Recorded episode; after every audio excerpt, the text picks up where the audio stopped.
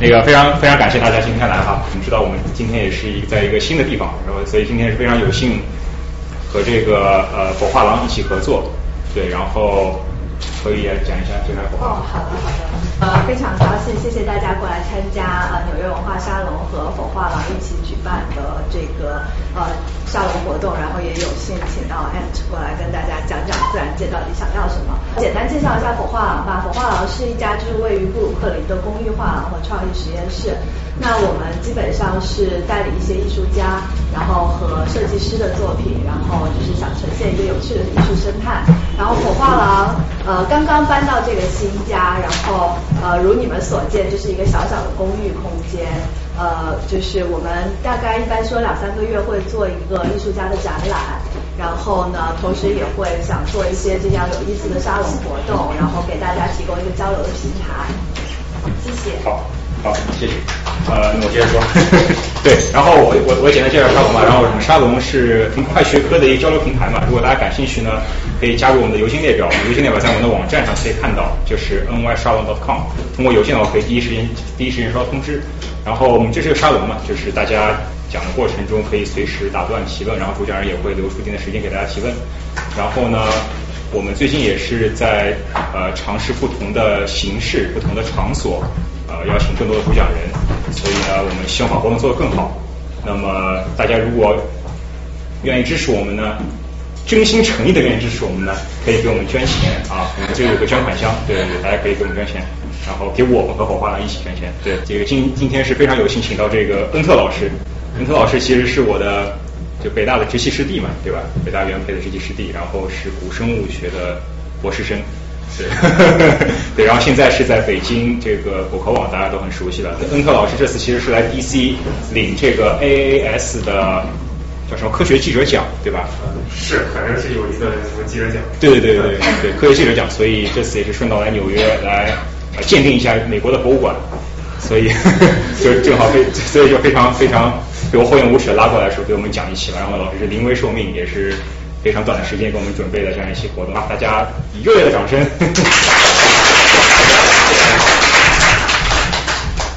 呃，好，就今天我们来讲的话，其实大家应该都已经看过了之前的那个前言了，就是我们说自然界到底想要什么，或者就是说排排除比喻，准确的说是。自然界的运行逻辑到底是一个什么样子的？尤其是当我们要把自然界跟人类社会相比的时候，我们最关心的那些逻辑。但讲之前，我们先举一个，就是讲一个例子，就是说，因为自然界就是自然界太大了嘛，但是因为我们所知的生物圈的核心的塑造力量是自然选择，所以就是虽然说自然界里层就是各个方面都有很多，就是基本上都有很多细节不同，但是它们之间有一个共同的点，所以我们的切入点。是一个关于关于性的丑闻，不是一个性丑闻。这两组数字，大家先猜一猜，这两组数字是说什么呢？给点具体的线索吧。关于性的，关于性的。精子和卵子的比例。什么？关于什么？就是怎么样的精子卵子比例？精子数量。多少的精子？自然生产的。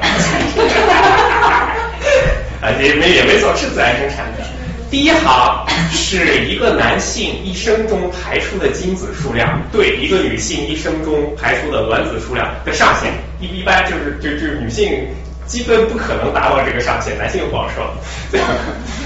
而第二个数字则是为了造成，就是为了造成一次怀孕，男性一次排出的精子数量和女性一次排出的卵子数量，这个比例非常悬殊啊。就是这是一个非常不科学的比例，因为我们知道，就是说你要真正要怀孕的话，只需要一个精子和一个卵子相相相结合就行了。这个比例差的非常大，为什么要差的这么大？这是很奇怪的事情。我们一般说，哎，先起哎，认错了。我一般就是说，就是就是大家就知道很多那种什么小黄文，他们都是都是的基本模式，都是所谓的后宫模式，就是一一一一男对多女或一雄对多雌。但这个基本的基本的。就是背后的那种基本思路，就是说一个男性的生殖潜力是非常高的，性的生殖潜力都非常低。排世界纪录的第一位的女性，可能就是就是不断，她她她那个她比较奇怪，她不断生三胞胎，不断生三胞胎，然后一辈子可能才生了六十几个孩子。这是这是就是说男女的生殖潜力的上限差的是非常大的，所以很多时候就如果说如假如说我们是一个什么企业或者什么一个公司或者什么，我现在有两个成分，一个成就两个原料，然后一个原料的产量就是产量非常大，就是那个效率非常高，另外一个原料产量非常低，效率非常低。那我可能就是说，只留一个人去生产第一种原料，然后剩下的人都去生产第二种原料。我们觉得这是就是就是说，这是一个人类组织或者说一个企业所应该有的基本的那种审计思路啊。但是我们这个世界并不是由后宫组成的，虽然说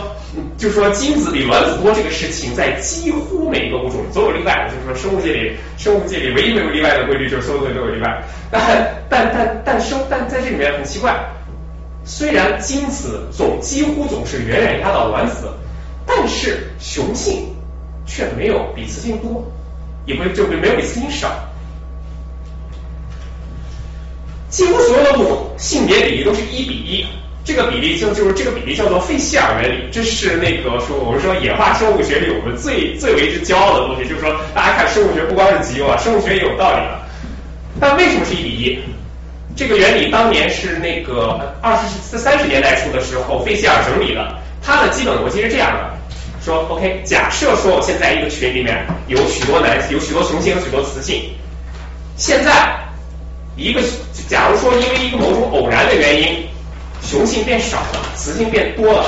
那我们可能会觉得说是啊，没关系，一个雄性可以满足很多雌性啊，巴拉巴拉。但是这就意味着这一个雄性。它产，它对于后代，它就是它所能产生的后代要比雌性还多。假如说一个群体里有五十个雄性，五十个雌性的话，那么可能每个每就是最后最后下一代还是一百个，那么每个每每就是每人负责两个后代。但如果是一个雄性和九十九个雌性，那这一个雄性就要负责下面下一代的所有后代。这种情况下，下一代生下来的时候，生雄性就变成有利可图的了。而生雌性就变成了吃亏的了，所以在生育的性别比例上就开始会推。当一个雄性变少，雌性变多的时候，雄性就变成了有划算的，这时候它就会把它推上去。而反过来，如果因为什么其他情况，雌性变少了，雄性变多了，这时候雌性也会变成划算的，也会把它往上推上去。因为这个推动的力量，使得不管你哪怕你某一个具体的代里面，因为人类或者什么什么乱七八糟的原因而影响，让它的雌雄比例出现了偏差。那没关系，下一就是说没过几代，它这个雌雄比例会被推回去。非常典型的就是我们知道像那个养牛场什么的，就是公牛都是就是就是直接运走杀掉了，然后母牛很多。虽然养牛场里的雌雄比例是非常悬殊的，但是说如就是说如果说，嗯，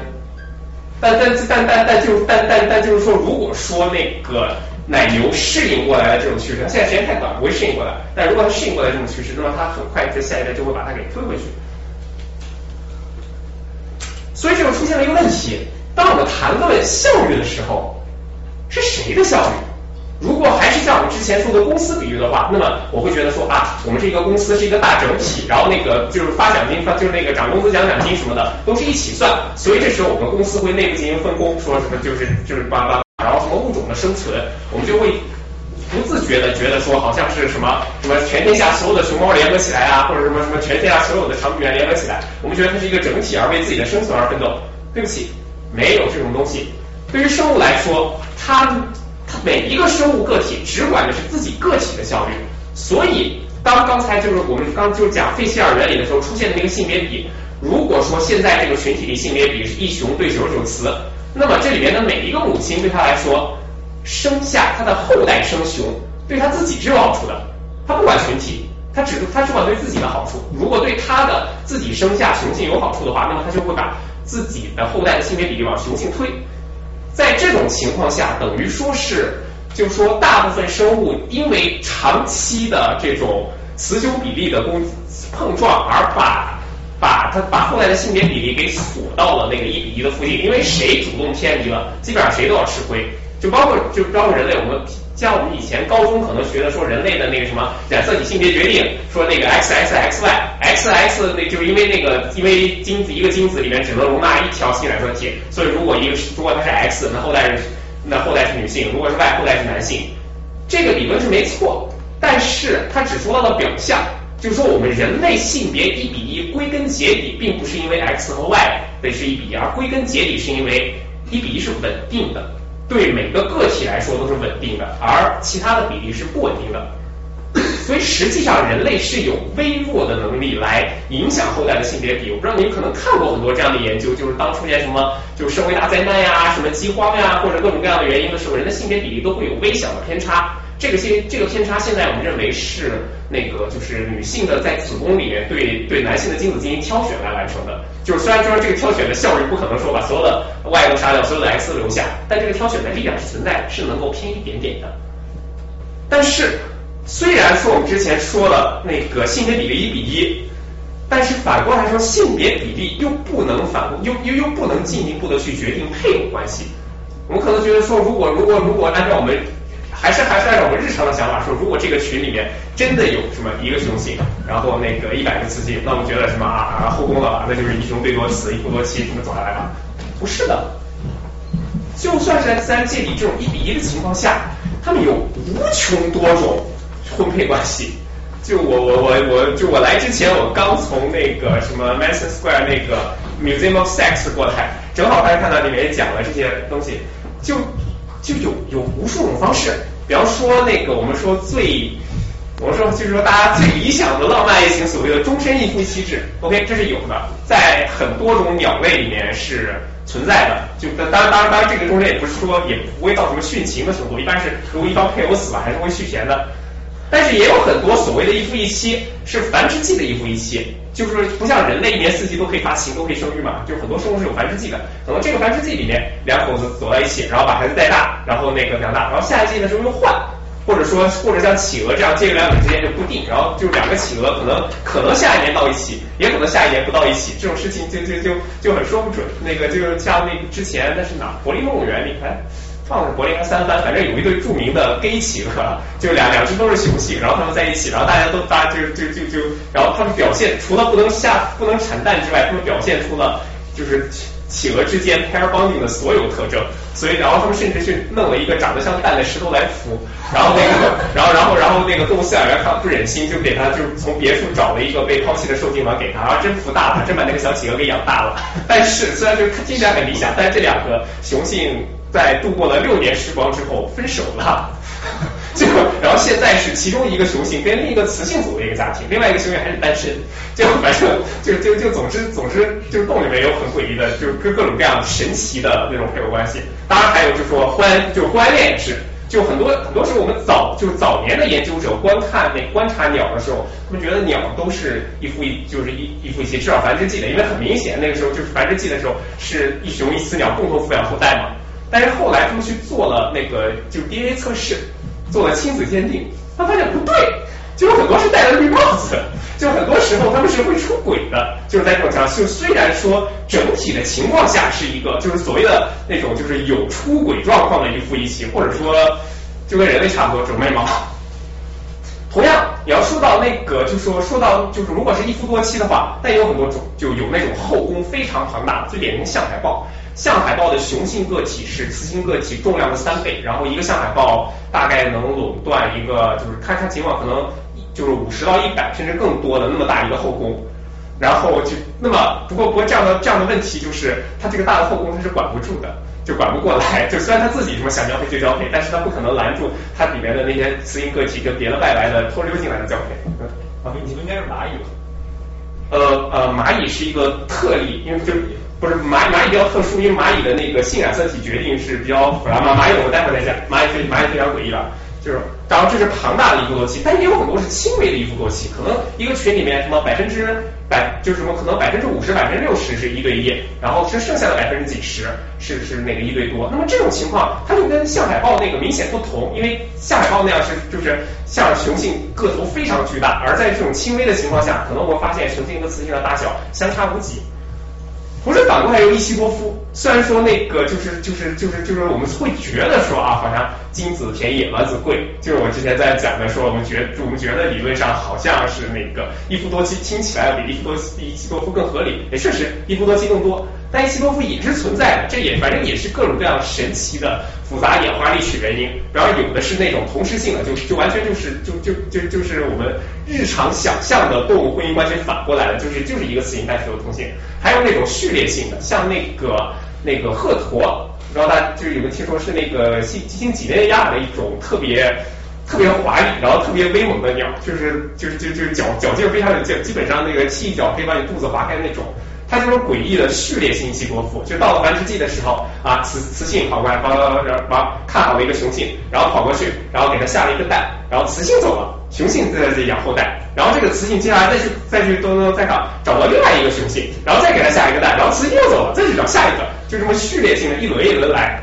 当然，就是还有更加就是更加乱七八糟的那种什么，就是多偶呀，就是有好几个，就就就就就就类似群婚制那种几雄对几雌，甚至干脆就是，甚至也有干脆就是完完全滥交，就完全不会结成哪怕相对稳定的关系，而甚至就说就说就是就哪怕就这这这还只是说配偶关系了，然后剩下的哎，我发现有些没写，就就比方说择偶的时候是什么关系？是什么雄性追争雌性还是雌性争雄性都有。有的时候是雄性之间打，谁打赢了跟谁走；但有的时候是雄性之间相互表演，最后由雌性选择挑。然后同样是那种什么，就是而同样是说雄性竞争的时候，还还存在，因为因为就是出轨和偷情是普遍存在的嘛。而在那个偷情的时候，也会出现主导权差异的问题，到底是雌性说了算，就是雌性在挑跟谁偷情，还是雄性在挑跟谁偷情，等等诸如此类。这还这还没说到那个具体的说，就是动物中的同性恋现象非常普遍。动物中的性别转化现象非常普遍，而动物界中的 gender 社会性就是动物 sex 基本上都有俩，但动物中的 gender 还可以可以远远不止两个，有的时候就是雄性有一堆 gender，雌性有一堆 gender，然后我们在里边看到它们之间形成那种非常复杂的社会关系，这些全都有。这里面的具体配偶差异，就是说等于是非常大的。而这些当然当然为什么具体会非常大，那就是其实就是很简单，就是因为自然界我们现在所生活的这个自然环境它差别太大了。这个环境不光是平常我们理解的说，可能看到一个地方说什么光照条件怎么样，然后气温怎么样，然后什么水怎么样，这里面这这只这是那种非生物，就是物理和化学的环境很重要，但同时也有生物性的环境，因为有生物性的环境存在，所以就会出现就会出现一些比较诡异的事情，比方说那个所谓的频率依赖性选择。在自然界，就是可能我们现实中会觉得说说啊，可能比方说有个事情，有一种学习方式，我我我去我就是可能我我我我照这种方式学，我就会很好，然后别人也按照这种方式学也会很好，这样的情况有。但还有一种情况是，本来一个东西很好，但如果我们大家都去按照这个方法，那这个方法反而就不好了。就我知道，就如果在座有什么经济金融的话，那肯定对这种现象非常熟悉了。说什么那个什么游行，就是那种彩车游行原理，说如果街上再有游行，然后你后面人踮脚尖来看，你又能看得见，看得更清楚。但如果所有人都踮脚尖来看，那谁都看不那看不清楚。在动物界里面有很多，我特别喜欢的一个案例是一种蜥蜴，好吧，那个那个那个学名我不会念，我不记得，但但那但那是在东南亚一种蜥蜴，那个东南亚的蜥蜴是一种。就是它的雄性有三种 gender，然后这三种 gender 是一种剪子包袱锤类似的关系，就有一种力量型的，然后这种力量型的那个雄性的话，它就很能打，它的后宫就比较大，然后还有然后然后还有一种就是然后然后然后力量型，但是力量型的要怕智力型的，这智力型是怎么回事呢？这个这个这个雄性它装成雌性的模样混进去。就如果你就平常人肉眼看的话，那么就就你分辨不出，就是你没有经验的人分辨不出来，它长得就非常像雌性。然后就然后对于那种力量型的行星来说，那么它这它它它就看起来说，哎，我后宫又多了一个，然后就不管了，它就混进去，然后然后在里面行苟且之事，反正。但然后还但还有一种就是说就就敏捷型，然后说说这个这行的命名是我随便命名的，就是它这种它力量不够强，然后它打的不它打的不够厉害，它的后宫没有那么大，但是它看守的比较严。所以那种装成雄性的那种，就是装成雌性的那种假雄性溜不进去，所以因此等于是这三种这三种生物形成了一种类似于茧子包袱锤的制衡关系。说如果你全是力量型的，那 OK，那智力型占便宜；但如果智力型太多的话，那敏捷型占便宜；然后敏捷型太多的话，力量型占便宜。总之就形成了这么一个平衡，结果是任何一种策略都不可能打赢。因此，所以就是说在这个东西，就就就因此就是说我们。就说，自然界的这个，就是就简单的举了这么一个例子，我们就知道自然界是一个非常诡异的 这种这种生这种这种运行方式吧。但是现在我先不概括，我们现在先留提问问题，就如果大家对刚才里面有什么什么奇怪的动物性性性行为或者动物性生态，有什么要点可以提问。我想问一下，你前面讲那 gender 和 sex？你说 gender 就是这种就这这是我套用社会科学了，实际上在生物学不会不太会直接这么用，但是简单的说就是 sex 是生物性别，就纯粹的就是说你是产精子还是产卵子。如果对于人来说是 X X 体还是 Y 染色体，然后对于其他动物来说，各个有各个不同的那种产生方式。但是 gender 是不是 gender 是由你性自然性别而产生的社会地位？就比方说，如果说假设说我我我是一个，假如说我这生理是一个男性，但是我自我认知是一个女性，说我觉得我是个女的，然后我希望在社会中是一个女性的形象和一个女性的基本角色，或者或者诸诸如此类的面貌，那么我可以我可以写我的 sex 是 male，但我 gender 是 female。同样在刚才这个例子里面说那个说雄性，就是刚刚蜥蜴的那个例子，雄那仨都是雄性，他们都产精子，但是他们在他们在他们那个东西，就是他们那个所谓的社会环境里面。它的这这三种雄性的那种，就是就是地位是不一样的，所以在这里面就这这个是我套，就是这个是我直接套用那个社会科学了，就是呃，就就就大家不要不要不要把这个词儿接往外说。那这种区别是就是博物学家他们通过观察得到的，对，基因上你不可能啊，基因上不好说，就是说我不知道有没有人做过他们基因序列，这个这种行为肯定是有。就是肯定是有极大的基因成分的，因为毕竟他们只是蜥蜴，他们并不是什么高等的人类，或者有他们并没有并没有文化这种东西。但但是当然当然也有可能说存在什么后天养大这种，就是有可能存在说，比方说一个蜥蜴，它小时候那个营养不良，它长不了很大，所以所以所以它更容易成为敏捷型，这种可能是存在的。就是有些动物里面会出现和之可以类比的情况，但总之这个东西就是就是反正生物里一切都是先天后天相互作用啊，这个这个我觉得。这种形态会相互转换？不知道，我们现在没有观察到一个个体的相互转换，但是有相互转换在其有些物种里面会出现，就说有像像那种什么，哎呀，我又忘了那个，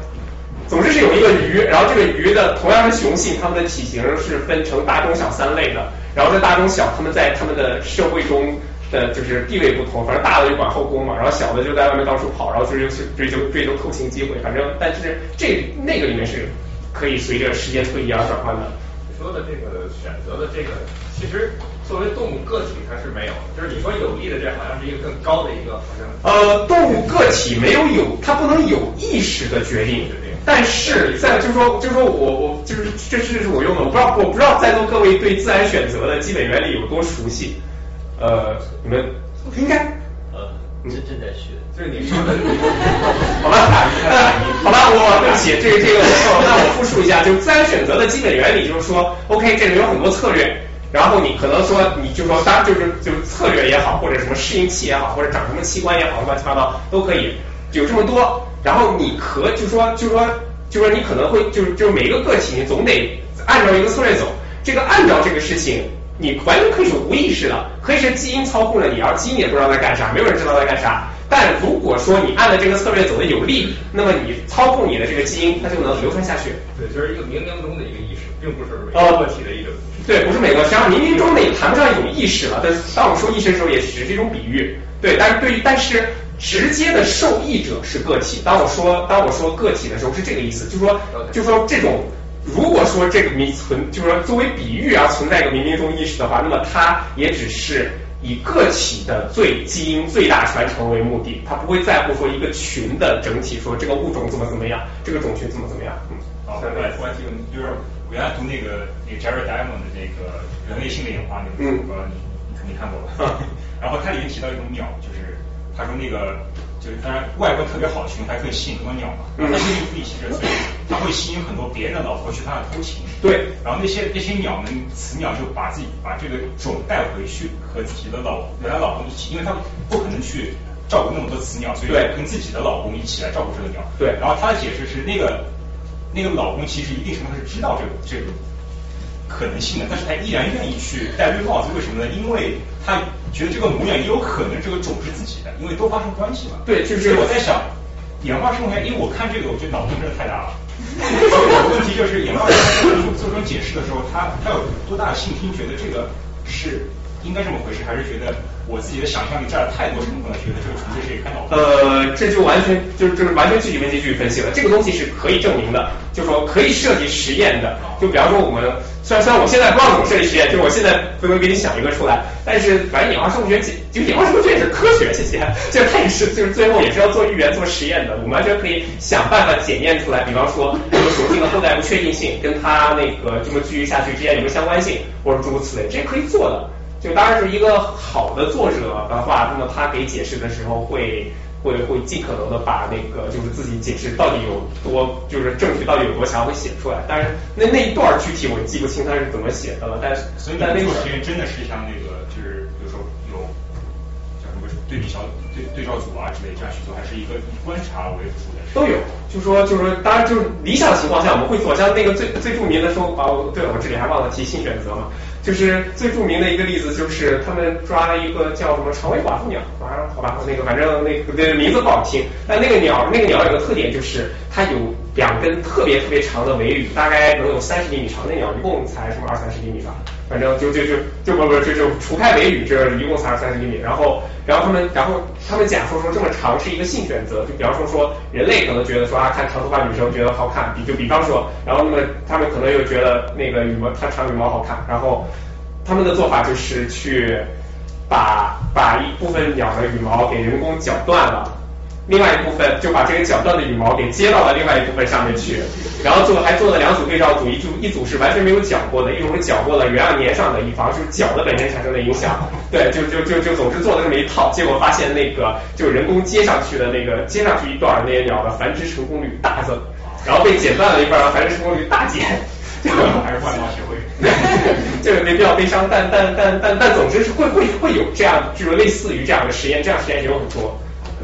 就是说那个反正总之那个信号是无法从人的主观的大脑，就是说对对于古代人类来说，这个信号是无法从我大脑里想着什么传到女性的子宫或者那个实际上应该是在输卵管，就无法传到输卵管里的。就是但是反但是另外有一些微妙的信号可以传到输卵管，这些信号到底是什么？我们还在研究中。就是具体的 mechanics，对，就是具具体具体的 mechanics，这这这是这是现在正在研究的东西吧？就是会不会有可能因为一种因为荷尔蒙或者什么样的？有可能，就是就是就是我们现在实际上就是科尔蒙也有可能，营养条件也有可能，或者就是就是我们现在其实不知道，但是对，嗯。会不会有可能，比如说生了一窝，然后他看有男有女，然后就会不由自主的给，比如说某一个性别的孩那个什么幼幼体，然后多一点资源，比如多点食物。这是有可能的，这只能说我们不知道，这也是一种可能的调节性别比的 mechanism。这个我们不知道，甚至还有可能说，可能就在那个母就是娘胎里的选择性流产，或者也有可能是一种调节的方式，因为我们知道，这大部分的受精卵实际上都流产掉了。呃，就是有那两个企鹅，就是这个现象，我就想问，就是中介有没有这种词语对自己性别认知搞错的那种情况？我们啊，就哎呀，性别认知这个东西，就就就对于动物来说，很你没法去问它是什么。会不会是模仿人类的一种现象？因为它是动物园里。呃，对，跟动物园是一个可能的问题，但是在野外，我们就野外也有。就是说，也就是说，这这两只我们不知道它具体情况，我们不能给它派什么企鹅心理咨询师什么的。但但但但在野外的话是有的，就野外反正也有，就是同就直接的同性恋也好，或者是仅仅是同性性行为也好，或者说就是就是或者双双性恋也好，或者诸如此类的，在自然界中相当常见吧。就肯定还不如异性恋多，但是应该可以说相当常见了。继续吧，好吧，我们继续吧。所以就是说，我们刚才讲的这一堆，它意味着什么？就说，但这这是我自己的概括，就是说，自然界的运行方式有这么几个点：一维个体短视权衡。什么叫一维？就是我们说基因是唯一的衡量尺度。就刚刚刚才你说的那个就是问题，就是说它的所就是虽然说刚才就是自然界里面有巨大的多样性，各种各样的环境催生了各种各样的策略，这些策略都混杂在一起，形成一个非常庞大的生物多样性。但最后所有这些策略很遗憾。你都得落回到基因上去，就是这些策略到最后还是得让他们各自对应的基因能够传下去。就就就当然就说就说也可完全可以有个体说逆着基因而就是逆着这条规则来流，但那个后果就是它流就是它存在不了。就因为毕竟我们所看到的世界是经过几十亿年的传承下来的，并不是在昨天刚被创造出来的。如果它昨天刚被创造出来，那无所谓，创造出什么样的东西，昨天有的话，今天大概也可能还在。但是一个东西要想从最初的开始这么流传三十八亿年，那它就得有一些适合于流传的属性。那么赤裸裸的跟流传这个东西相对抗，那它就不会存在。所以在自然界里面有很多东西，就是哪怕有那样的多样性，那么有些东西是绝对无法存在的。比方说像人类社会的禁欲主义。那些那个追求终终身孤身的僧侣说这种东西，这在人类社会里面可以发形成一个那形成那么一个群体，而这个群体还可以传承几千年。但是在自然界里面，这种事情是不会有的，就是就是它做不下来，或者说说纯粹的无私的利他主义。自然界有很多利他行为，但那利他行为也是就是平均起来，就我不说个案，就平均起来这些利他行为都基本上也都得设法对它的基因有点好处，或者至少不能有坏处。而那个在这种情况下，那么一个纯粹无私的利他主义，在自然界里面就无法产生，但是在在人类里面就是一直有啊，从古至今到处屡见不鲜。这是他的一个事情。然后是他以他的他的他当我说到说基因的利益的时候，最后他是他的衡量的那个基本单位是个体，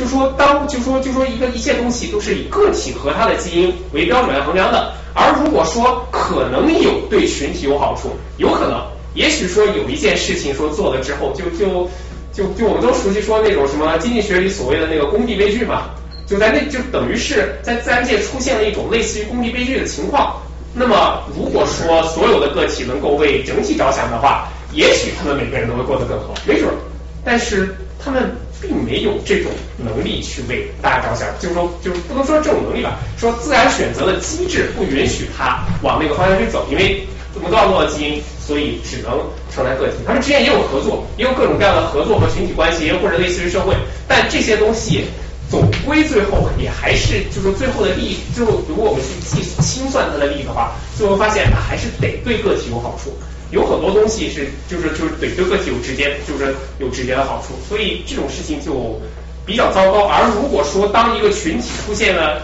就比方说说看，就就就就会就当一个群体出现了类似于囚徒困境那种场景的时候，说明明知道说那个如果我们大家合作的话都会好，但如果有人背叛了，他会更好。那么在这种情况下，就大家就都会走到背叛，都会变成更糟那种情况。在反正就是说自然自然自然选择也有一些办法来打破囚徒困境了，但总之所以说总而言之总而言之就是它全是从个体这个层面进行运行的，它不可能一下跳下来说啊我们为整个物种的利益来着想，或者我们为整个群体利益来着想来做什么。对于自然界说，这是一个就是说在自然选择的机制下，这是一个无能为力的事情。然后是短视这个问题也比较有意思，就是因为。就说就是就是在在那个就是就我不知道你们有要是有人关注那个演化社会学比较新的东西，我不知道就一直存在着一个吵架，就是所谓的群体选择到底存不存在？就有没有可能说存在一个就是说存在一个针对于大群层面的选择？这个东西有可能存在，但是现在各种证据非常不利于它，或者就算它，而且就算它存在的话，那么它也是一个非常微小的，就远远敌不过个体。问题在哪？问题在于，很多时候群体要非常长远，但就如果你可能说，我有一种策略，说可能一万代之后，让让人类让人类什么达到永生，或者让人类怎么怎么样，或者说让这个物种怎么怎么样，这可以。但是如果你在这一当下这一代吃亏，那么没等你那个长远的好处兑现的时候，当下的吃亏已经把你淘汰掉了。因为自然选择一代一代这种一代一代的更替很快的，哪怕每代只有百分之一的那种优势的话，那过不了那可能那那么一两百代之后，那那这个就是那么你所代表的那一颗基因就完全没有了。这个就是因为自然选择就是每一代就一代一代一代一代每一代都要每一代都要清算一次，而且只有这么一个清算方式，所以自然选择没法为成人考虑。有很多就是非常经典的说那种就是说所谓的自然就是自然选择造出来的坑爹的生物粒子，比方说那个长颈鹿。就就长颈鹿，长颈鹿有个著名的那个所谓的喉返神经嘛，就正常情况下说那个就说就说一个就是那个神经在人这里面是下到心，然后又上回来的，这本身已经是一个设计失误了。就是说如果说如果他有一个设计者的话，那这个设计者就会很蠢，就是一个很蠢的，这是一个历史遗留问题。但对于人类来说也无所谓，反正人类脖子就这么点儿。但是长颈鹿可不一样，长颈鹿的脖子有那么长，所以如果你去看做解剖长颈鹿的话，会它那个神经。呜下来，然后呜就这么上去，然后中间什么事情也没有干，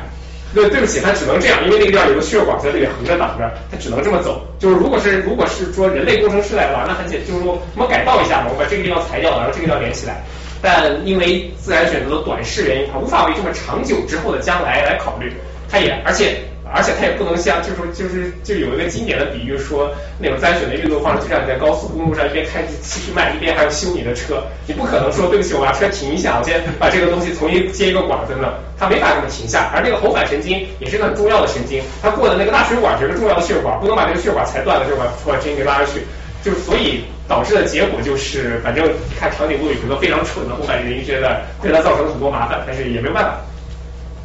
最后是权衡，就说就说再三就说因为就是因为就是这种代代结算的原因嘛，所所以在在在里面每一种具体的选择策略都是一大堆因素之间相互推，就啊什么例子比较好？就比方说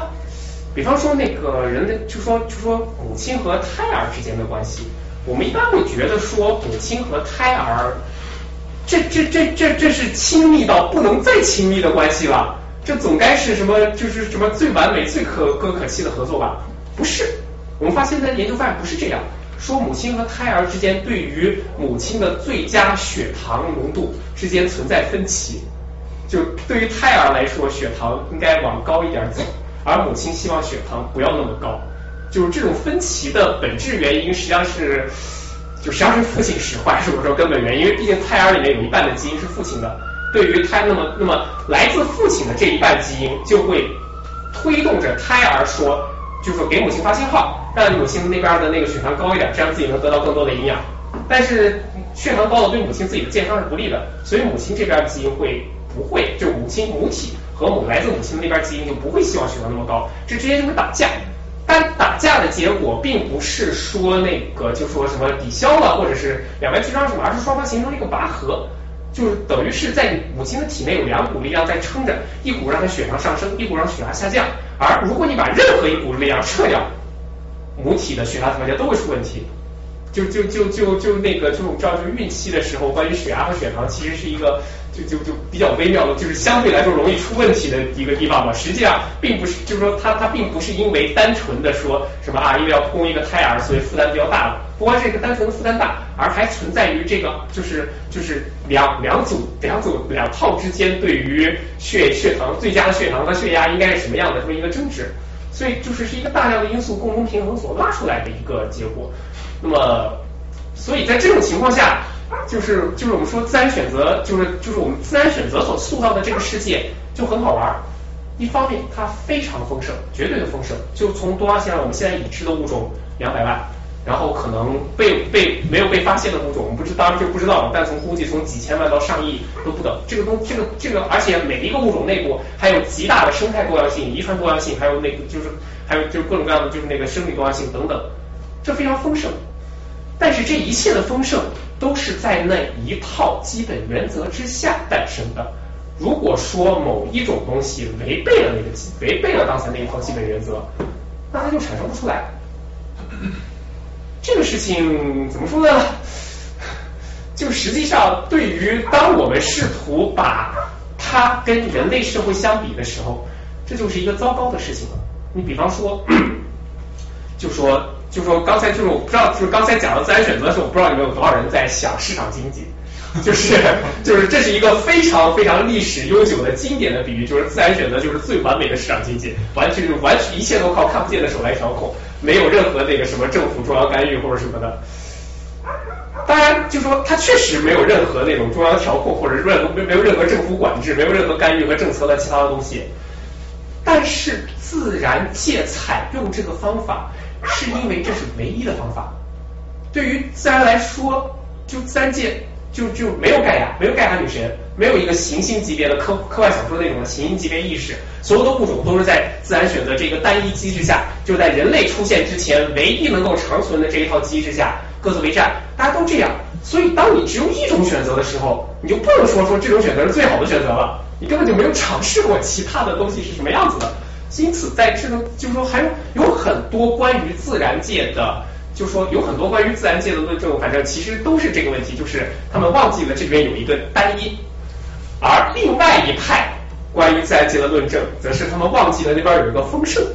就像那个，就就像就是可能就是我刚一开始列的说的说说，因为那个精子少，精子多，卵子少，所以就一一雄就要一就是因为一雄配多雌。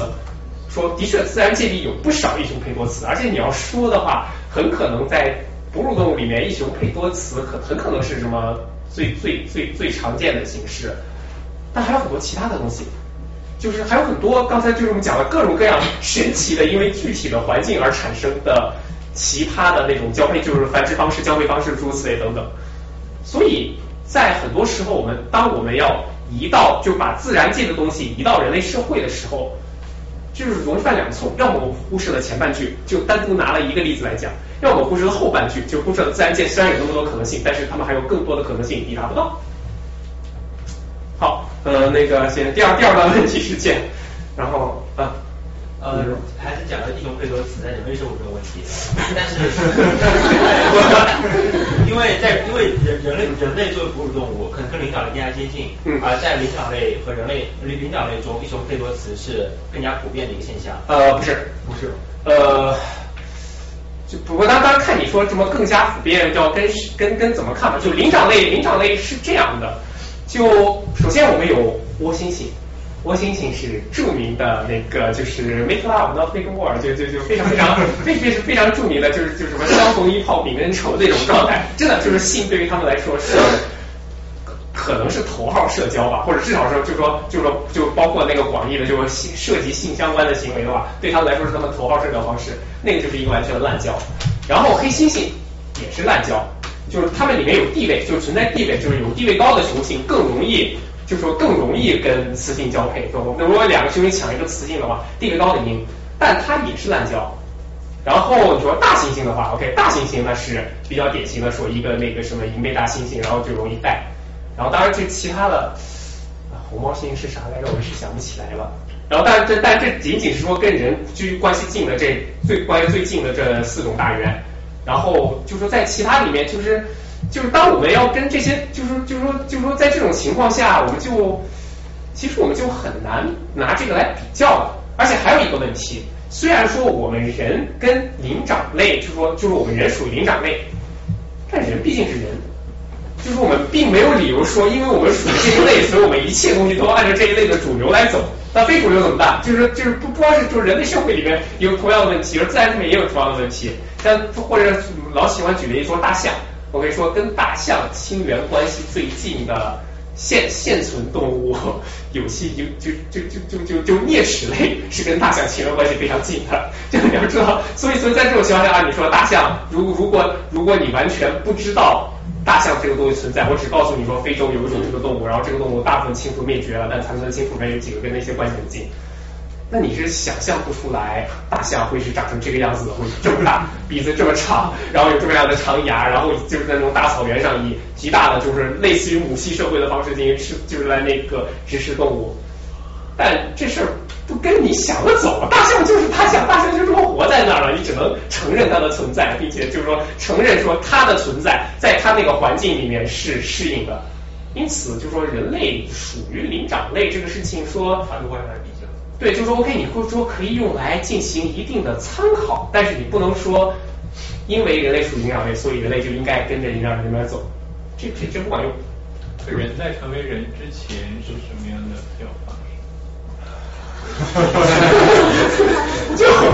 我们不是很清楚，说实在的，就就因为就对古生古生物，这这是比较丢人的事情。我们对古生物对于繁殖的研究是。很难做的，就原因也很简单，就是人类繁殖用到的大部分器官都是软的，都不不用骨头，所以就所以所以对对于对于他们的繁殖状况就就别提了，甚至说有些那种很多时候那种就比较久远一些的，我们连挖的一个骨头是。是雄是雌都不知道，我们甚至就是有的时候分不清楚说这两个是一雄配一雌呢，还是这两个根本就是不同的物种呢？还是就就就会出现这样的问题，这这是我们比较丢人的事情。但是考虑到我们最早出现的文明是母系氏族公社的话，你往前推，这不知道，就说这个说实在，这这这问题复杂了，你得找人类学的人问。但但就是就是说最早的文明是母系氏族公社这个论断其实是。很有问题的就是说过去过去我们这么觉得但现在觉得很有问题但但这个这个问这个我就讲不了了因为我不是学哲学的老师我就有一个那个我不知道现在考题问题啊就你讲的这个进化论还有啊自然学法则嗯。是建立在地球物种的基础上就没有发现外星生物之前成立是吗？你有考虑过吗？这个东西这个问题就是就是啊我们我们想暂时想象不出一个 能够实现那就是能够超越自然选择的外星生物。当然，就是说我们就就就我们在科幻小说里面有很多，像那个什么《阿凡达》，你们看过看过吗？就《阿凡达》里面有一个母就是那个母体树嘛，然后里面基本上所有的生物都能进行某种程度的心灵感应，然后。当然是在科幻小说里，然后现实中的话，就比方说，如果说我是我是一个羚羊，然后我真的要跟豹子来进行心灵感应吗？就是就是说，就是这个东西对他有什么好处吗？就是说，就是哪怕说他真的有一个心灵感应的 infrastructure 的话，那么对于我羚羊来说，可能最好的办法也是赶紧从那边跑开，然后赶紧断线，赶紧跟豹子离得远远的。就就就就就说我们就是凭我们现就是很多科幻小说试过建筑这个东西了，但就是说。有些科幻小说可能存在，但是就是但那种可能性都是比较低的可能性吧。就是说，所以所以就是我我我们非常希望见到外星生命，是这个原因嘛？就也许真的说出现了一种，因为毕竟地球只是一个样本，这只有一个样本，就没没准人真的出现了一个我们从来没有想象过可以维持一个复杂的生态系统的方式，又跟自然选择完全不同。我不知道，就现在我想不出来了，就只能是。在有人做过计算演化生物学。啊，对对对对，有做过，但是我我就就就就就是就我我不知道说关于那个非自然选择体系的那方面，我不知道有没有人做过。就就对于建模，建模对于演化生物学非常重要，这个没错。太简单了。原原原包自动机就是生命游戏啊，生命游戏那个有点过于简单了。对，但那个但那那但那那那个确实很好玩，那跟遗传没关系。但它有可以把遗传代码放进去，然后可以有有。那个东西，原包自动机的遗传就就就反正总之，如果说你要说它遗传的话也可以，但它那种遗传方式就跟基因的遗传方式相当不同了。有可能说最早的，有可能有可能最早在热泉口诞生的原始生命，有可能用过一个跟那个它类似的东西，但这个稍微扯远了，我们回来再说啊。我问题是，你说这个自然选择是针对整个地球生物圈，包含了人类社会是吗？对，人类社会依然在经受自然选择的力量，但是人类社会还在经受一些别的东西的力量，待会儿我们会讲。对，外界的这些因素可以看成是一个破坏这个市场经济的一个状态。呃，可以，但是就是说，就是但是就是说可以作为影响，但是能不能叫破坏这个东西，我们就不好说了。就是就就就就就就就当然这取决于你的政治经济学学的那，就是学哪一段。但是可能还要说一句，就说对于这个男性来说，就哪怕没有法律，那么他跟一个更漂亮、更聪明的女性交配，也未必是最好的选择，因为在那种情况下，资不是不。就是就就就容易被其他雄性砍死。就就就就说，这些都是因素。当然就就好吧。其实我我刚想说的因素是那个资源问题，就你养大后代需要资源，就并不是说并并不是一个，并不是这个世界并不是基因决定论的。就有的就是说对于可能对于有些生物来说，你说就有些生物完全不照料后代那无所谓，但对于人来说，就是婚后对子女的抚养也是对子女将来生存的一个非常重要的因素。说如果你超出了现在的稳定的 pair bonding 关系，你去找婚外情，那么这个后代可能基因会很好，毕竟你在挑嘛，就你可能就你要是基因更烂的话，你也不会去挑了。但这个基因会很好，但是它的它的资源就不一定，就是它的资源很可能会更差。那么这二者之间会怎样一个平衡？这二者的平衡的结果就是它有可能，但也有，就哪怕在没有那个政府或者市场不是政府或者法律干预下，那么它也不一定真的就是会去找那个。嗯，所以说。外界的一些舆论或者说政府的因素和本身人类在考量另一半基因问题中也是有契合的一部分。对对，这不一定矛盾，就是接接接下来我们会讲，就说就说就说所谓的什么文化和基因或者什么的之间不一定是矛盾的，但是他们会朝他们的基本方向不同，但是具体的决策不一定矛盾。动物的交配的那种器官嘛，为什么没有呢？就说人没有阴茎骨这个东西，就很多动物有有一个东西叫阴茎骨，但就对对对很著名的。就是对于什么动物来说，这个东西是必要的；对于什么动物来说？为什么？这个我不知道。这个我真不知道，就就因为就就我说一个那个可能的，就是一个假说之一，就是是那个阴茎是就是当当雌性不愿意配合雄性的时候，阴茎可以起到控制作用，就是机械上的控制作用。也就是说，人类相对来说比较容易配合，就女女生的话。呃，就当时看跟跟跟跟跟谁比？就说你要说那个什么，有些有些物种呢，我想想是哪个来着？哎，我我一直想不起来了。但但但，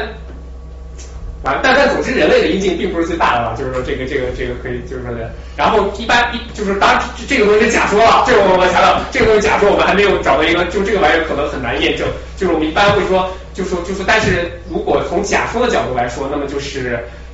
机器越大，那么表明这里面的雌性的话语权越低；而蛋蛋越大，表明滥交程度越高。因为那个就是精子，就是说就说就是蛋蛋产精子，然后精子就说就正常情况下，我并不也并不真的需要那么多精子去给卵子受精了。但是如果说存在着说很多。很多雄性在争一个雌性，然后在滥交的情况下，他们都会跟它交配的。那么这时候数量就可以成为一个优势了，就是你的精子可以淹没别人的精子。经学是可以大上海。哇，这这这这这是跨物种，这是跨物种，不要不要进入到说人类个体内部，人类个体内部这个东西是不能，就是一个这个这个决定因素我不知道，这个只是说一个跨物种的比例。我想问一下，就是呃，您刚才说不同的动物。比如说是呃一男对多女或者一女对多男的这种这种状态，这是相对均衡的一个状态嘛？就是说它，比如说它在几几亿年里面，它会它会那个进化会引爆，但是就比如说现在的对他们来说，optimal，optimal 这个事情，就我们觉得应该是比较，就可能可能是接近 optimal 的，但是这玩意儿。真正做起来会比较难，而且存在这个情况，就可能环境刚刚发生了改变。就当然对物种来说，刚刚可能是几万年、几十万年，就是但但这是存在的，就就有可能在在什么上末次末次冰川期一万八千年之前可能是 optimal 的，但是这一次冰川期过了，它已经不那么最佳了。但只是说改变这个东西可能有点困难，可能那是一个发育底层的东西比较难改，或者说在一个就说可能或者说这个产生的劣势并不是很大，也就是自然选择对它作用很低。可能由于类似于这样的原因而有，就是就是就是跟不就是没有完全跟变化合拍，所以我们并不能说一个生物的特点是那个，就是说就是任何时候都是 optimal，不能说存在都是合理的。但是一般来说，说如果我们能证明说它真的是一个适应器，而不是因为历史偶然或者其他原因的话，那么我可以比较有把握的认为它至少曾经是合理过的。就是说，如果你要看的话，那就是那个刚才那四条。就是说一为个体本是权衡，一为说基因是就是说是上升尺度，个体说一切都是以个体为首要单位，短视是那个一代之内要见效，权衡是就是大量的因素之间互相打架打出来的。一为什么一比一存在？那是一个例子，就说我们说就说以那个例子来为由来说自然选择是怎样的运行方式，但这个问题不光能解答一比一，而是说对于自然界里面凡是由自然选择塑造的面貌，也就是绝大部分面貌，那么。都背后都是这么一套基本逻辑，而具体实现起来有大量的例外，但就是嗯，就是就要要不然为什么基本逻辑嘛，就是，所以现在我们是，就说我们对于自然界的这么一个运行方式啊，我们在这里了，我们怎么办？从如果我们说从时间的角度上来讲的话，那其实根本就没有问题可以说，就就就就就啊，这好像有点暗。我们古生物学家就喜欢用的一个那个纪年单位叫 M A，就是那个 Millianus，然后就是那就是就就用那个用罗马不是那个用拉丁文装逼嘛，然后但但反正就总之是一百万年。从我们已知的情况来说，生命诞生花了不到四亿年，就是说这个这个诞生指的是说从地球到有可能诞生生命为止，到地球真的诞生了生命为止。但这个这个是非常不确定的，因为我们对早期的生命了解太少。然后从这里到了复杂细胞，用了一千九百个百万年，也就是十九亿年。多细胞生命花了一千五百个百万年。接下来从那个从多细胞生命的复杂度到占领地球，花了那个一亿年，一百个一百个 million，然后直到然后从那里到诞生智慧。所以看到这个数量级了，几百个、上千个 million，就是几亿年、几十亿年。生命诞生是。呃，就是我们，就是我们现在说三三十八，就是是一般说的是三十八亿年前的那个澳洲的那个化石，说我们觉得那里面的碳比例是只有生命能搞出来的，非生命过程搞不出来。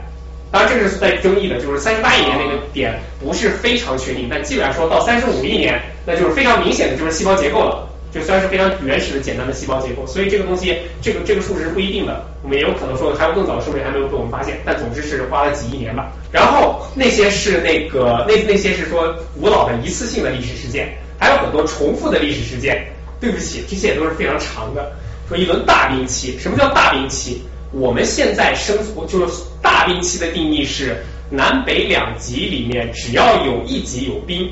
就是就常年不常年不化的冰，那就是大冰期。我们现在就在处在一个大冰期里面，因为南北两极都有冰。如果到了那个就是就是就是就是不在大冰期的时候的话，那就是那全球全球气温比现在高很多，然后那就完全就南南北两极都没有永冻土。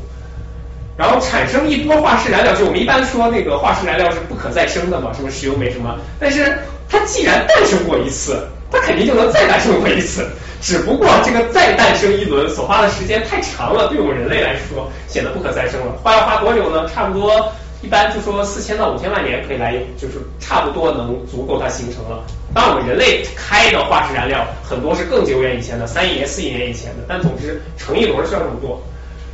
然后要来一次多样性爆发，大概是二十万倍，两千万年。这个多样性爆发就是就是你们多少人知道寒武纪大爆发？你们多少人是在教会听说的寒武纪大爆发？你知道，这教就是那个，就是说当当教，就就是我们这不是在黑有宗教信仰的人了，但就是说，就是说当，就是说就是说教会也好，就其他的反进化论也好，经常有一个奇怪的论据，说寒武纪大爆发是进化论解释不了的，因为它太快了。说 OK，如果我们如果我们用爆发这两个字听起来的话，确实很快，但实际上，如果我们从那个，就说从寒武纪大爆发的整个过程算起，就是从最早的多细胞生命到非常到到各种各样的什么动物门都基本定型，全过程花了一亿年，一亿年什么概念？就比人类到恐龙的时间还长一半，就是人类到恐龙灭绝的时间这段时间还长一半。如果我们是要说整个寒武纪的长度，那是五千多万年，就是差不多就是就就接近于人到恐龙的这段时间。而就算是它的高潮期，就我们说它爆发的最快最快的那段时间，也有两千万年。就这是非常长的，就是说，虽然说对于对于地对于我们就是搞对于搞演化来说说啊，这个确实比地球历史上显生宙其他的那六亿年里快很多，这两千万年比那另外六亿年快很多，但是这个时间还是足够足够足够了。你想，对于人类来说，人类就是当我们我们以最宽泛的定义来这个的那个定义来说人的话，那人最多也才六百万年，这个待会我们会就会会说到这个问题，但总之。再总总之就是这里插来说一句，说寒武纪大爆发这个时间，哪怕是个大爆发，也是非常非常非常非常长的。然后说大灭绝，然后就是我们就是我之前那个什么来就是来就是那个问卷里面提了一句，待会还会说到说多少核弹能毁灭地球，这样就是说我想就讲想听大家大家对毁灭地球这个事情的概念怎么样？呃，地球历史上最惨的一次大灭绝发生在对。恰好二二叠纪末期，就是所谓的那个 P-T 灭绝，那一次灭绝海洋生物的物种数消失了百分之九十到九十五，这是物种数。就如果说就就就就像人类现在来说的话，就是人类人类从从近代到现在，一共说在人类期间我们已知灭绝的物种数大概可能有几千种吧，这。就就虽然很多的几千种也很可怕了，但是这几千种只占那个只占我们地球已知物种数是多少？两百万种比几千种什么千分千分千分千分之零点五，差千分之一这么概念。而当当然这个这个是持续下去是不好的了，但就只是说说这个东西就目前来看，其实还只是一点一丁点。二叠纪那一次百分之九十到九十五物种都灭绝了这么多，你可以想想个体数要灭绝多少？就是说那那基本上就整个海洋荒芜了。那次灭绝恢复花了多少年呢？一千万年。就当然，一千万年对于人类来说很可怕了。一千万年之前就根本就没有跟人沾边的东西。但是对于地球来说，没事儿，不在乎。就地球有的是一千万年，地球到现在已经过了六十个，就就从显生宙开始算起，过了六十个一千万年了。从地球诞生算起，有有四百多个一千万年。就大灭绝这件事情，在地球历史上，就我们称为大灭绝的，还有很多小灭，相对中灭绝和小灭绝。大灭绝事情发生了五次，每次基本上都是什么？五百万年、一千万年就恢复过来了。就所以，所以实际上这个事情，就是说，就是说，对对于地球的，对于地球来说，这种事情是日常。当说一个物种的平均寿命，当然这是一个估计的，就哺乳动物的平均寿命大概是四百万年。说一个物种可能过四百万年，差不多就得，就要么它自己灭绝了，要么它演化成了，要么它改做出了足够大的改变，让我们觉得应该以给它一个新名字。当然是平均数，并不是说到了四百万年就该死，就是像不是像人类那种寿命方式，物种的寿命的那种分布不是集中到一个点就掉下来。但但总之总之是这个数量级。而我们现在就是我们我们刚。我们现在刚刚过去的那个被叫做，就说就是就是就是你们看过那个《冰河世纪》吧？《冰河世纪》里面就《冰河世纪一》里面那一次，后来节目我没看。一里面那一次就是它里面还有人在里面走的那种那个场景，那是上一次叫做末次圣冰期，就上一次冰河世纪人在那个人在那个时候抵达了美洲，从而那个基本就占领了地球的所有大陆。那个那次冰期发生在两万年前，然后那一个大循环。发生在就是大循环，差不多可能大概十万年一次。它实际上有很多种，就是很多种不同的循环嵌在一起，但基本上来说，基本在十万年这个数量级上。所以你知道，就是说，就是当我们现在讨论全球变暖的时候，就是会会有一个奇怪的理论，就是说，说我们地球现在是间冰期，我们又要进入冰期了。然后，所以趁现在我们赶紧把二氧化碳多打一点，这样进入冰期的时候，我们就不会到上次冰期那么冷了。就就就就就虽然虽然说这个这个逻辑是没错的，就是跟大家就是就全全面把政治话题我不讨论，就只说这个论点本身，那逻辑是没错，但问题是下一次冰期这这还有好几万年呢，就是我们现在的问题就是我们人人活七十年就死了，就是说可能到到两百年之后，就就两百年之后那个海平面就可能已经上升了好几米了，就就就现在考虑几几万年后的这个这个这个这个重点有点不对。然后最后，只要是人类产生了一次生态动荡，会花会那个发生多少年呢？差不多是那个，就是就就就差不多一万年。我不知道你们就是各位在就是在纽约住了多久，去中央公园或者什么地方，你们有没有注意过土里面有没有蚯蚓？没注意过，就说如果你挖的话，就说我不知道现在纽约什么情况，但如果你往更东北的话，你会发现那里面土里是没有蚯蚓的，是没有蚯蚓。为什么没有蚯蚓？蚯蚓。在上一次末次盛冰期的时候，在美国东北部那段时间，美东就有美东大概有两公里厚的冰盖在土上，把所有的蚯蚓？都冻死了。而蚯蚓就是蚯蚓，实际上这这是一个比较悲剧的物种，就走的太慢，你知道吧？它不像你说要是那个冰冰川过了之后，鸟啊也飞了飞了就过去了，什么松鼠嘛跑跑就过去了。蚯蚓在土里它，只能慢慢慢的拱，所以蚯蚓的扩散是非常慢的，就就就基本上大概。我忘了什么，可能十年不是不是不是一百年扩散几公里，就说蚯蚓的自然扩散速度。所以虽然距离上次生冰期过去了一万年，美国东北部还是有很多区域是没有蚯蚓的，但是没有蚯蚓没关系，没有蚯蚓，这里面产生了一个不依赖于蚯蚓而存在的生态系统，我们树长得很好，就说等于是经过了这这一万年时间，就说动荡之后，我们在不到一万年的时间里重新建了一个稳定的生态系统。好，现在问题来了，人类过来了，人类跑得快，人类喜欢带别的动物玩，虽然不一定故意的，有可能只是我从那个什么，我从什么佛罗里达弄了个花过来，或者什么，我从哪个地方钓鱼，我弄了几个蚯蚓，所以现在蚯蚓在美国东北是入侵物种。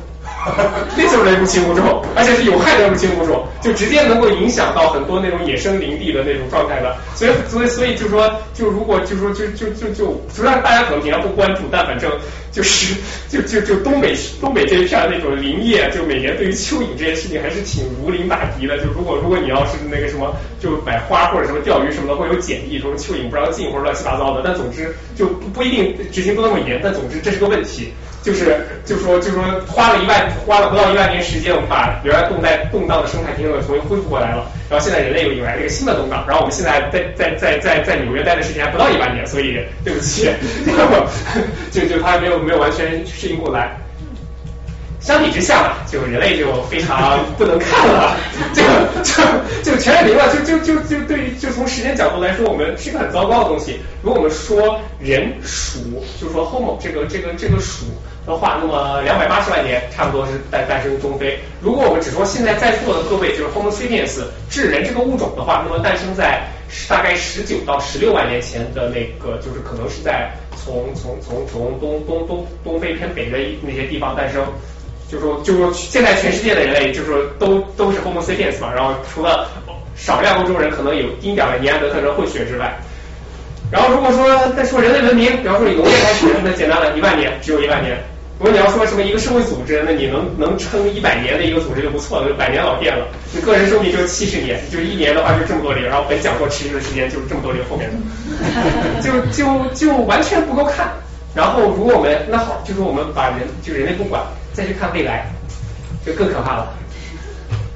我们现在当前就是对我们估计说，现在这四嘉宾接入可能就大概什么五万年六万年，差不多这个状态，零点零五，就只剩两个人了。下一次超级火山就是那种喷出来的岩浆，不是不是喷出来岩浆，就喷出来的火山会能够让全球降温几度的那种状况，可能就平均一百万年一次。等到五千万年之后，非洲撞上欧洲；等到六亿年之，就是地中海被挤没掉。然后等到六亿年之后，可能因为太阳光照强度的增加。然后导致地球的整个那个碳酸盐硅酸盐循环被打乱，到那个时候，那个时候我们就真的需要不停的往大气里排二氧化碳了，但是没有用，你肯定打不过自然界的这种就是这种自然界物质循环。那时候可能就是就普通的什么碳酸植物就可能维持不下来，到时候到时候什么如果说我们转基因工程没有搞成的话，那大家就只能都吃玉米了，其他的农作物都都其他农作物都扛不住了。基本上说到二十八亿年之后，太阳温度就足够把地球上所有海洋蒸干。然后七十九亿年之后，太阳那个红巨星可能会也可能不会吞掉地球，这地球正好在地球正好处在一个尴尬的地方，而人我们人类目前的数就是那个测量精度和计算方式也正好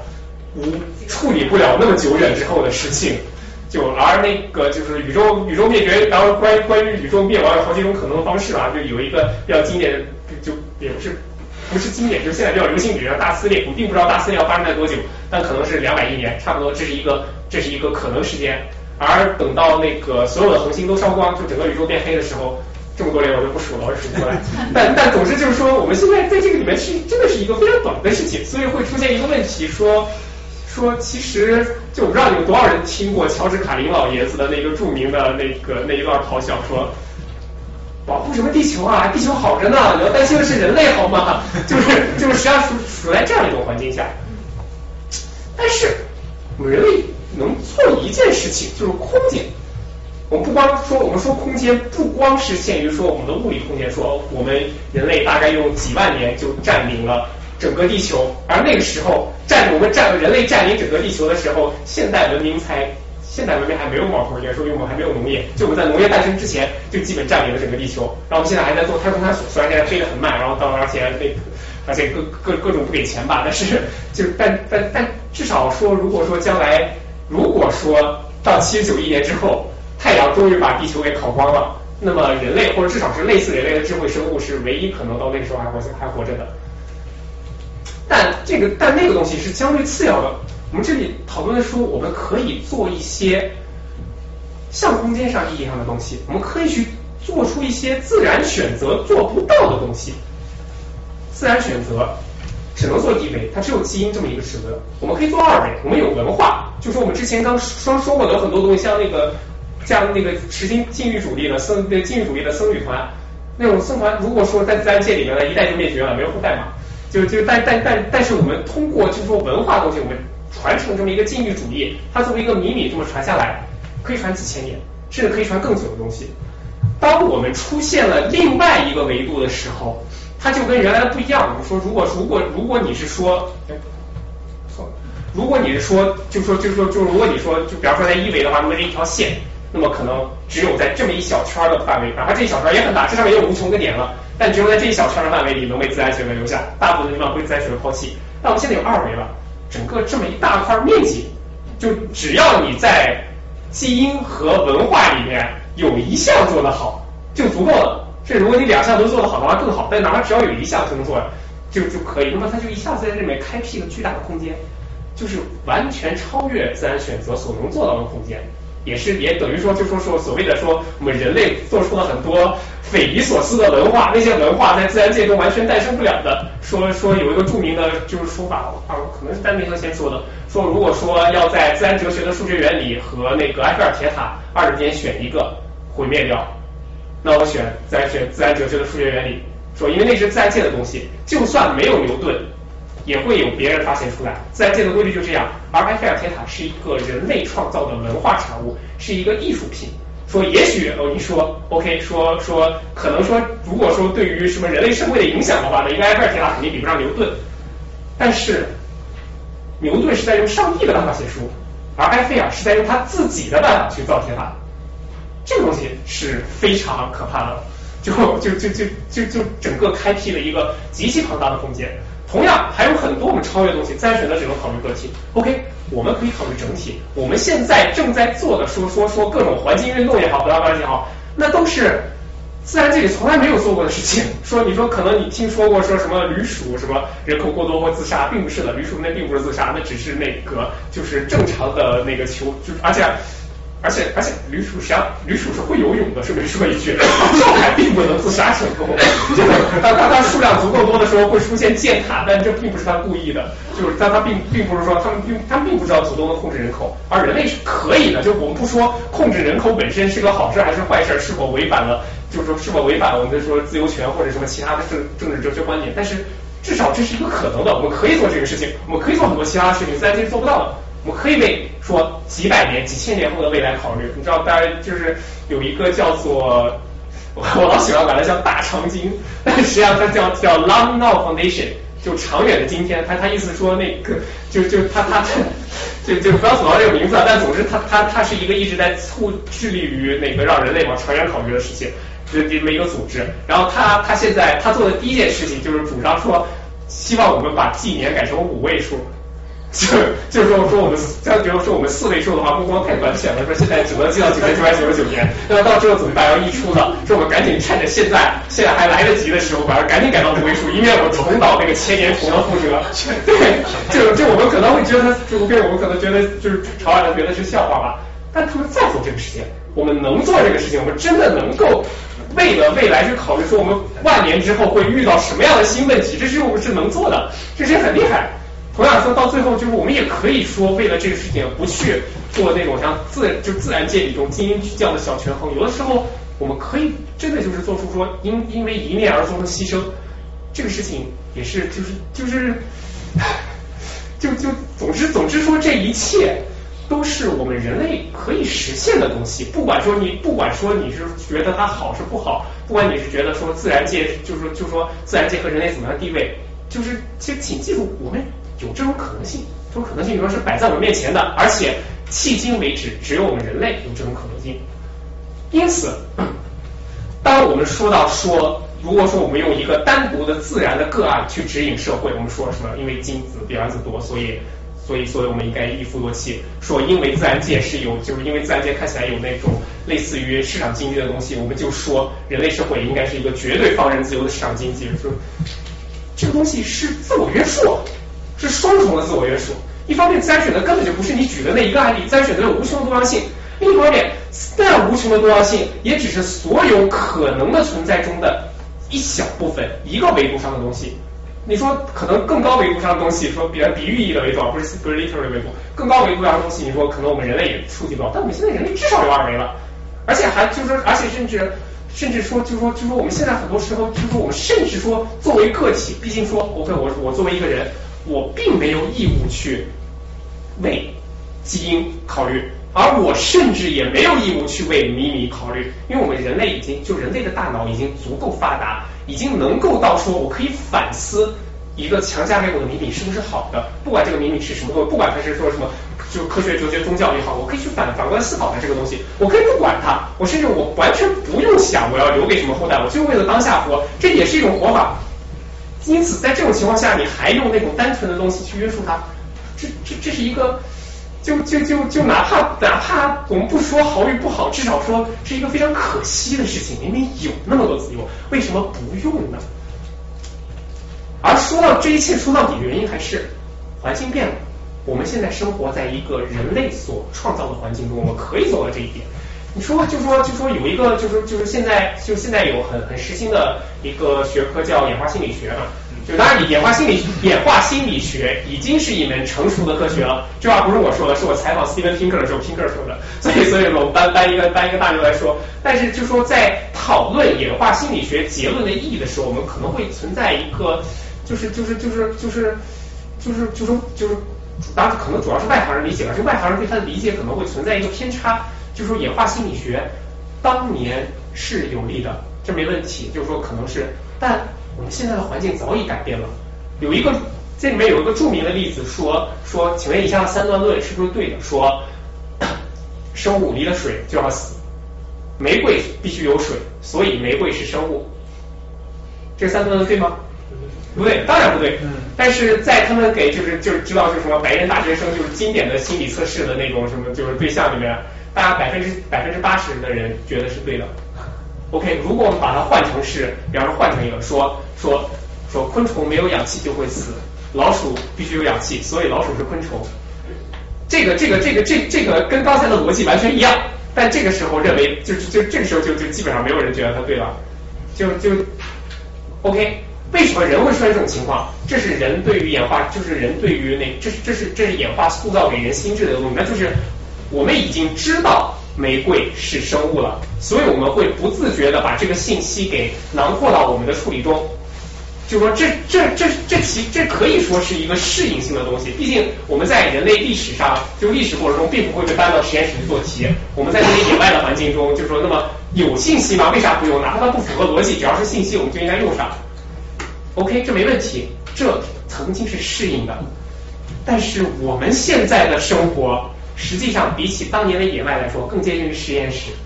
想想我每天要遇到各种各样的，就是就遇到什么样的逻辑来题？我说填报税，我要怎么填填怎样可怕的表格？怎样在那些乱七八糟的条款里面找出东西？就是说我们的生活需求已经是实验室那种级别的，需要完整的理性去分析的生活需求，而不是说像那种野外环境下说有什么信息都用，虽然就符合直觉但不符合逻辑的那种。我们已经是在这样的环境里了。同样，就是我们生所生活的所有其他的环境都有这种问题。说 OK，一个属性。曾经是适应的，说佛也许哎，自然曾经是好的，在那种环境下是好的。但我们现在就说，就尤其是我说各位生活在纽约这样的就是人类文明顶尖的大城市里面，距离那样的自然环境已经无比遥远。所以在在这时候，我们当然可以从中学到很多东西，我们可以从中得到很多种各种各样的启发，然后诸如此类，就是对我们现状的了解，对我们自己的所所知，对我们自己的知识。但是环境变了就是环境变了，我们。不应该，也不值得再把环境里的东西当成指导，说当成指南来指引我们现在这么一个早已改变的生活。因此，就是所以就是在这样一种环，就是就是所以这一切其实可以回到一开始我们说的那一句话：什么样的环境产生什么样的策略？我们现在的环境已经跟我们几百万年前，或者说什么在其他环境已经变得太多了。而既然我们有这种能力，那为什么不去做？为什么不去跟着这个这个场合来把我们就说就说好歹说作为一个什么万物灵长，能发挥的东西都发挥出来，能获得的自由都去尽量的去夺取它，而不是根据一个从自然界中精挑细选出来的个例出来，然后跟着它盲目的去走，那样就太亏了，太亏了。好，我对讲完，谢谢大家。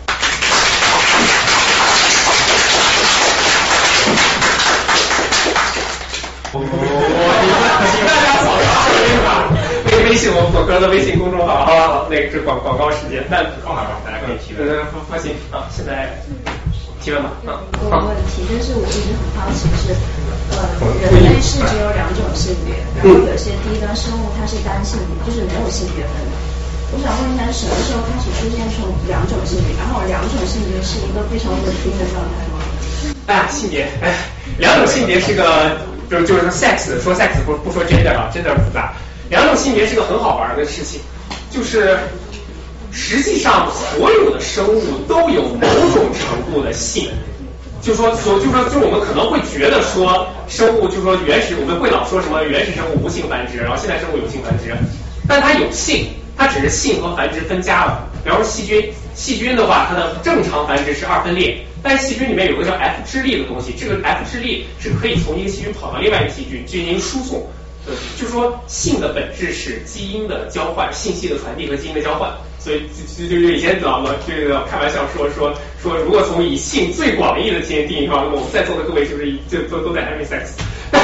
就但但但但在那种意义上，它是一个就是基因的传递。然后基因的这种基因传递的概念并不一定需要两性，但是。两性是最好的。就说它它为什么为什么好呢？因为就说就说，比方说如果是一个细菌，它靠那种汁液来传递的话，那么它那就是这个过程过程会出现各种各样的不稳定，不奇不奇怪的情况。最好的性的方式是两个细胞融合，但是两个细胞融合就有问题，说因为基因不光存在于细胞核中，还存在于细胞器中。如果你细胞核的话，那么那么就是双方可以用非常那，就是就等于有非常精确的机制来保证这个性，这二者是平等的。但细胞器没有这么一个中央掌控，所以在有一种我忘了，应该是一个一藻中，那个那个一藻中两个性细胞融合之后，他们就会开始打架。他们的细胞器相互向对方释放那种水解酶，就跟就是那种什么 MAD 的那种方式，就就就就大规模对他们来说绝对大规模杀伤性武器了。打完一架之后，一方全灭，另一方还剩百分之几，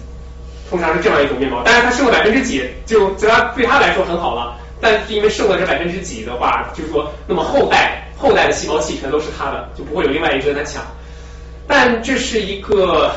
就说这是一个比较糟糕的事情，而且这个糟糕的事情不光是就对他来说有好处，但对细胞核来说不好。因此，就是因为毕竟你就是你细胞器是为自己而就是为自己提供能量或者什么乱七八糟的嘛，所以实际上在现实中之所以有两性的话，实际上这两这两两性的本质是一方主动抛弃自己所有的细胞器，就是也也也不是那种主动了，就是但总之一方抛弃自己所有的细胞器，另一方不抛弃，这是。雄性和雌性，这是精子和卵子的根本区别。精子把细胞器全丢了，而卵子全留着。当然这是两，当然这是两性的，就是在两性的情况，也不一定非要这样。有有些少量的生物会存在那种叫螺序性的性，就就比方说可能排成十十档，就是当第一级和第二级相遇的时候，第二级丢掉；第二级和第三级相遇的时候，第三级丢掉；第三级和第四级相遇的时候，第四级丢掉。但总之要有一个秩序，一方丢掉。而对于这个秩序来说，就是就是只有两级，就是雌性雌性是第一级，雄性是第二级，这种情况是最稳定的。因此，就是说大部分生物的两性是从这儿来的。是不是讲有点复杂了？这个这个这个是一个。如果考虑到雌性跟雄性的细胞质基因是一样的话，他们就没有必要打架。呃，他们细胞质基因有可能一样，但那种情况那就是那就是那那那那那那就是自就是就等于是自我繁殖，就是有自己的就就自己繁殖。啊，自体繁殖就会啊，我靠，那又是个大问题。就那个大问题，就是就总之还有一个巨大的问题，就是为什么一定要有性？但这个这个话题今天实在是就就没空讲。问题在于说，全人类的线粒体基因都是差不多的。不是啊，不一样。差不太多。可能差不太多，但总归是不一样的。就是就是不会差到那么多，但但总但但但总只要有，就是就是哪怕你说现在是一样，它总会有突变。只要有突变了，那么。它就产生了这种差异性的动力，就产生了打架的这个原动力。所以在这种情况下，而且而且再说，就是说这种精子和卵子的差异是很久以前留下的。就算你说现在现在再改的话，可能一时半会儿也改不过来。但总之，就说你不要就就就是还是有差异的。要没有差异的话，我们也没法用线粒体做谱系分析了。就是你的差不多是看你说人类的线粒体跟跟跟什么跟什么酵母菌的线粒体比起来可能差不多，但但但但在就是不是可能差很大。就然后在以这种角度来，人内部差不多。但如果你只看人类内部的话，还是有不少区别的。